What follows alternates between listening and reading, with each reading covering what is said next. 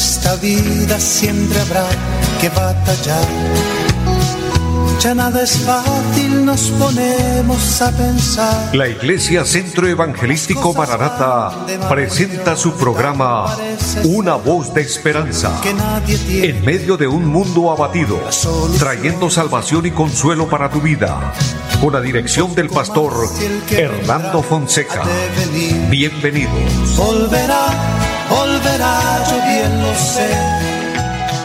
muy buenas tardes a todos, amables oyentes. Es un gozo saludarles, bendecirles en el nombre del Señor. Deseo que se encuentren bien, que la gracia de Dios esté en cada una de sus vidas y así bienvenidos todos a este nuestro programa Una voz de esperanza. Saludando así a mi amigo André Felipe, quien está en la parte técnica, y a todo el equipo de trabajo de Radio Melodía.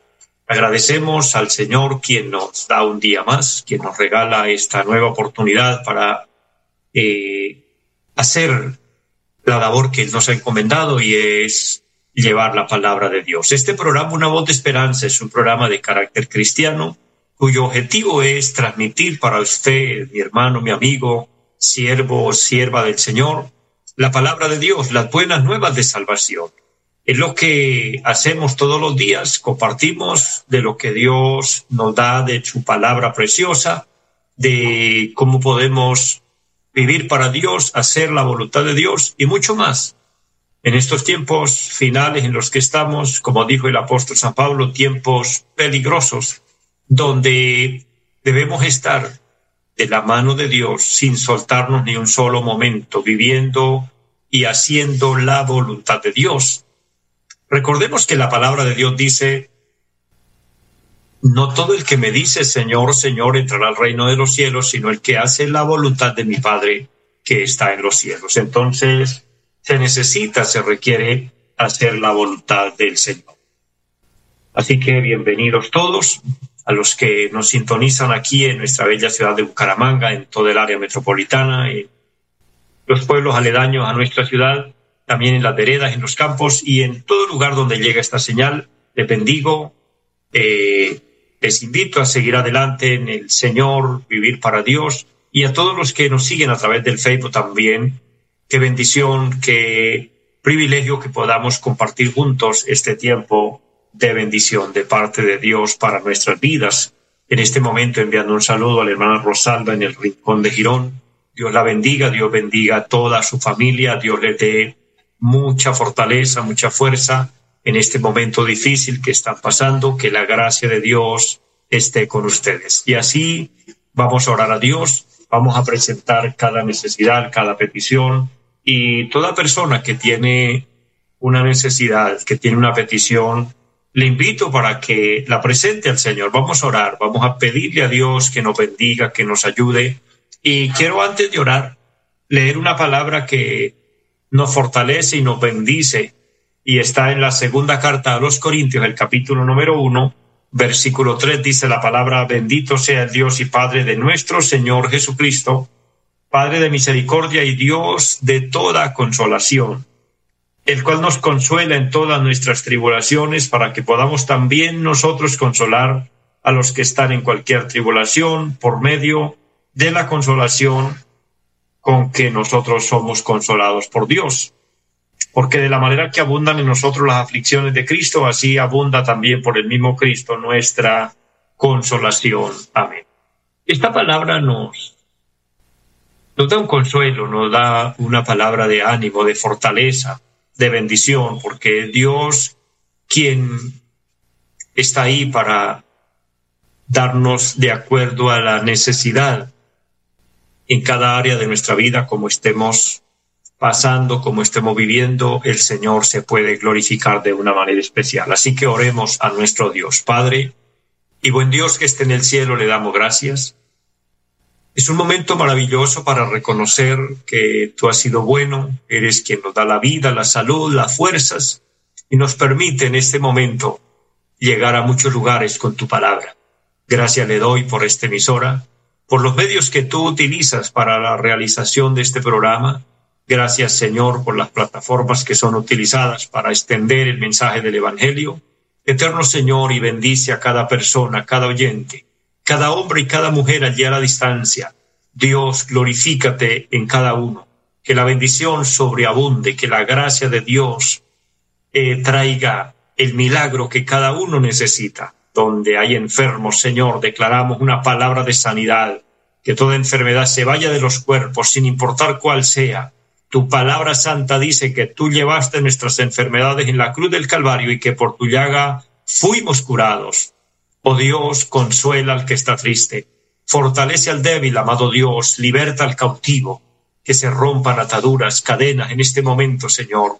Que haya liberación, que haya salvación y vida eterna. Bendice Dios nuestro país. Colombia necesita su ayuda cada día, Señor. Necesitamos su intervención. Poniendo todo en sus manos, le damos gracias, le honramos, le alabamos y le pido que me permita compartir de tu palabra conforme a la voluntad de Dios.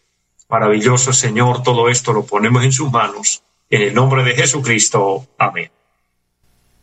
Amados, depositemos nuestra fe y nuestra confianza en el Señor. Él es bueno, Él es fiel, Él es nuestro ayudador. Él está con nosotros cada día. Quiero recordarles también en nuestra dirección en pie de cuesta estamos ubicados en la carrera séptima número 371 y allí realizamos nuestros cultos presenciales el día martes y jueves 7 de la noche y los domingos 9 y 30 de la mañana y 5 de la tarde.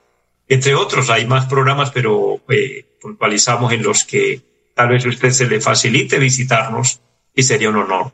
Un saludo a toda la iglesia en pie de cuesta, a los hermanos que nos sintonizan, les bendigo en el amor del Señor, un abrazo fraternal en Cristo y a todo el pueblo de Dios les invito a seguir adelante en el camino de la fe, en el camino que nos lleva a la vida eterna. Mantengámonos firmes, mantengámonos fieles y recordando, Cristo está a las puertas, Cristo viene por su iglesia y en cualquier momento, mis amados, la trompeta suena y la iglesia será llevada al cielo. La verdadera iglesia que ama y que vive en santidad para Dios. Esa iglesia fiel, el Señor la tiene en cuenta y, pronto el Señor vendrá a llevarla. Así que es nuestro anuncio y lo recordamos todos los días porque es lo que el Señor nos envía a hacer y a predicar para que no nos tome la palabra, como dice el Señor, no nos tome la venida del Señor por sorpresa, no nos tome desapercibidos, dice el Señor, bienaventurados aquellos siervos a los cuales cuando su Señor regrese los halle velando.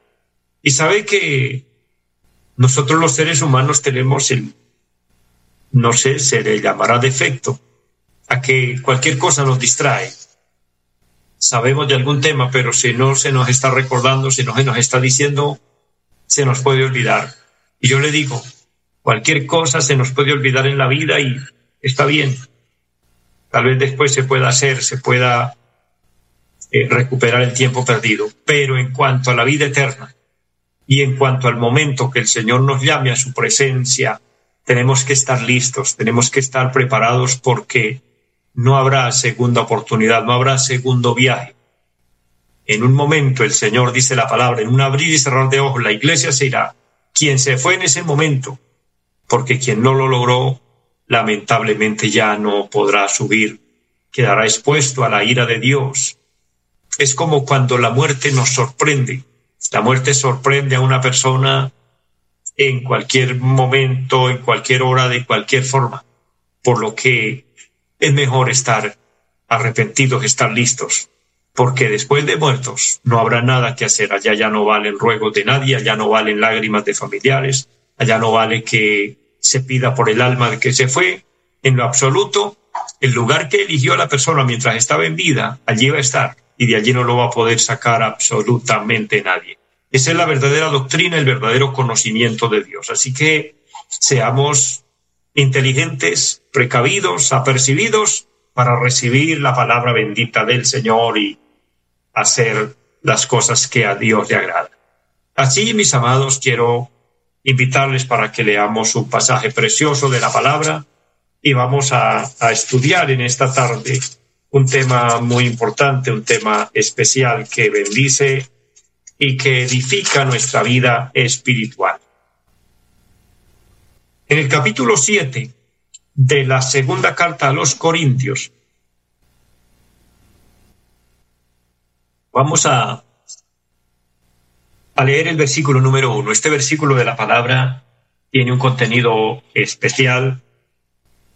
Recuerde la cita bíblica, segunda carta a los Corintios, capítulo 7, verso 1. Así que, amados, puesto que tenemos tales promesas, limpiémonos de toda contaminación de carne y de espíritu, perfeccionando la santidad en el temor de Dios. Aquí la palabra de Dios nos está mostrando, el apóstol San Pablo está inspirado por Dios y está hablando a la iglesia y esa palabra que se habló para la iglesia en su época es la misma que hoy necesitamos nosotros recibir, que necesitamos oír y que el Señor quiere que la pongamos en nuestro corazón. Él está hablando de las promesas divinas de Dios. Las promesas en Dios son fieles, son firmes. Él promete salvarnos, Él promete perdonarnos, obviamente si nos arrepentimos, eh, darnos nueva vida si aceptamos a Cristo. Él permite escucharnos si clamamos a Él. Él promete estar con nosotros si nosotros abrimos nuestro corazón y lo recibimos como Señor y Salvador. Él promete sanarnos si estamos enfermos. Él promete venir por nosotros, como estábamos hablando hace un momento. Él promete llevarnos al cielo. En fin, la Biblia está llena de un sinnúmero de promesas grandes, entre tantas que hay mencioné solo unas, pero es una, una serie enorme, grande de las promesas de Dios para nosotros. Promesas que se cumplen si nosotros cumplimos una pequeña parte que nos corresponde. Y aquí el apóstol dice, así que teniendo tales promesas, o sea, estando bajo palabra de promesa, bajo palabra de bendición, nos corresponde a nosotros una parte y dice, limpiémonos de toda contaminación, limpiémonos, limpiemos nuestra vida. Por eso nuestra reflexión hoy le he titulado Limpieza Espiritual porque la palabra del Señor nos está llamando y es una palabra que me parece muy apropiada porque está una palabra en plural que encierra a todas las personas, para todos y cada uno de los de los que oímos la palabra, de los que somos cristianos, o que estamos empezando la vida de la fe o llevamos tiempo. Esto aplica globalmente para todos cuando dice limpiémonos de pecado. La limpieza es un tema que a todos nos compete. Todos necesitamos esa limpieza. Así como se requiere y es indispensable la limpieza física. Así y con mayor rigor, con mayor esfuerzo debe existir la limpieza espiritual. Porque una persona físicamente, humanamente hablando, si no se hace limpieza, que se, o nos estamos refiriendo al aseo personal, así vive. Así está por ahí. Obviamente que comienza a ser marginado por la sociedad. Usted y yo nos damos cuenta de personitas y da dolor, da tristeza que andan por las calles, que al parecer uno lo ve, no se bañan, no se asean en ninguna ningún momento, su cabello se le llena de, mugre, se le daña, su piel se corroe, huelen feo. Bueno, queremos mantenernos al margen y lo que nos, lo que nos distancia de ellos es eh, el que no, no se hayan hecho limpieza, precisamente, valga el momento para decirlo, pero así viven. Pero para vivir espiritualmente no se puede, no hay forma, no hay manera de que una persona pueda vivir si no se hace limpieza espiritual. Por eso es que el apóstol dice, limpiémonos de toda contaminación y el mundo está infectado, es, es, es un punto de contaminación donde las cosas pecaminosas, las cosas de, de maldad, de tanto desorden, contamina al hombre. Y el Señor nos manda a limpiarnos. Es un tema que nos compete a todos. Hago un paréntesis para saludar a las personas que me acompañan en el Facebook. Dios les bendiga, mi hermana Hilda María Herrera, mi hermano Jesús David Helves. Dios les bendiga de una manera grande y a todos los que se conectan, bendiciones. Hablando de este tema, quiero hablar de unos ejemplos muy elementales, pero que aplican a lo que es la limpieza. Mira, leí algo, un reporte que me pareció interesante. Los barcos en el mar que trabajan durante un año, en ese tiempo, en un año de estar recorriendo las aguas, acumulan aproximadamente 5 toneladas de algas y elementos que se adhieren. Puede usted imaginarse, 5 toneladas de, de algas y elementos que se le adhieren por debajo, se le pegan y están ya tan repletos de, de, de todos estos elementos que entonces ya la navegación se hace más lenta. Cuando están en esas condiciones, cuando están bajo esas circunstancias, se hace más largo el viaje, se gasta más combustible, en fin, eh, ya se piensa para echarle la misma carga con la cual se cuenta que tienen capacidad, entre otras. Entonces, en ese momento, ellos requieren de limpieza. A esa limpieza, obviamente, se le llama mantenimiento y se gasta tiempo, se gasta dinero, se pone que hay que poner, perdón, muchos esfuerzos para poder limpiarlos y dejarlos en su estado natural para que puedan seguir navegando con la misma libertad, con la misma capacidad. Porque el no hacerlo sería echarlo a perder. Entonces, este pequeño ejemplo nos muestra que todas las cosas en la vida necesitan limpieza. Eso se llama mantenimiento o cuidado. Todo requiere de un mantenimiento, de un cuidado. La limpieza es una acción inevitable en el campo físico como en el campo espiritual. Mire, en nuestra misma casa se necesita hacerle aseo todos los días. Y uno oye a las personas, al ama de casa o la persona que hace aseo en la casa y dice, pero ¿de dónde, perdóneme el término, de dónde sale tanta basura? ¿De dónde sale tanto mugre? si acabé de hacer aseo y otra vez se imagina una casa si no se le hace aseo durante una semana, cómo comienza a volverse, se va a convertir en algo eh, insoportable, inhabitable. Por eso se requiere de ese mantenimiento, de esa limpieza.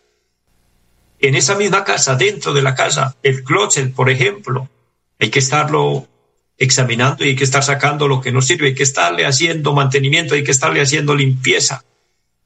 En una casa, casi en la mayoría de lugares, dejan un cuartico pequeño o grande, como sea, donde se colocan las cosas inservibles.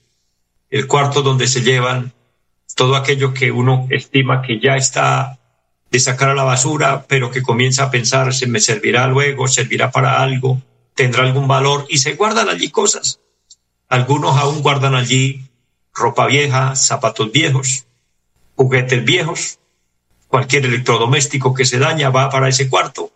Pero con el tiempo, si no se le hace mantenimiento, si no se le hace aseo, se llena, se repleta de basura, que después, más que dar un beneficio, se, se necesita es hacer una inversión, un gasto, para poder nuevamente volverlo a la normalidad, porque ya infectado de basura, infectado de, tanta cosa que se deja allí, comienzan a, aparecer allí sin saber de dónde, aparecer animales, aparecer eh, peligros, un animal ponzoñoso, etcétera.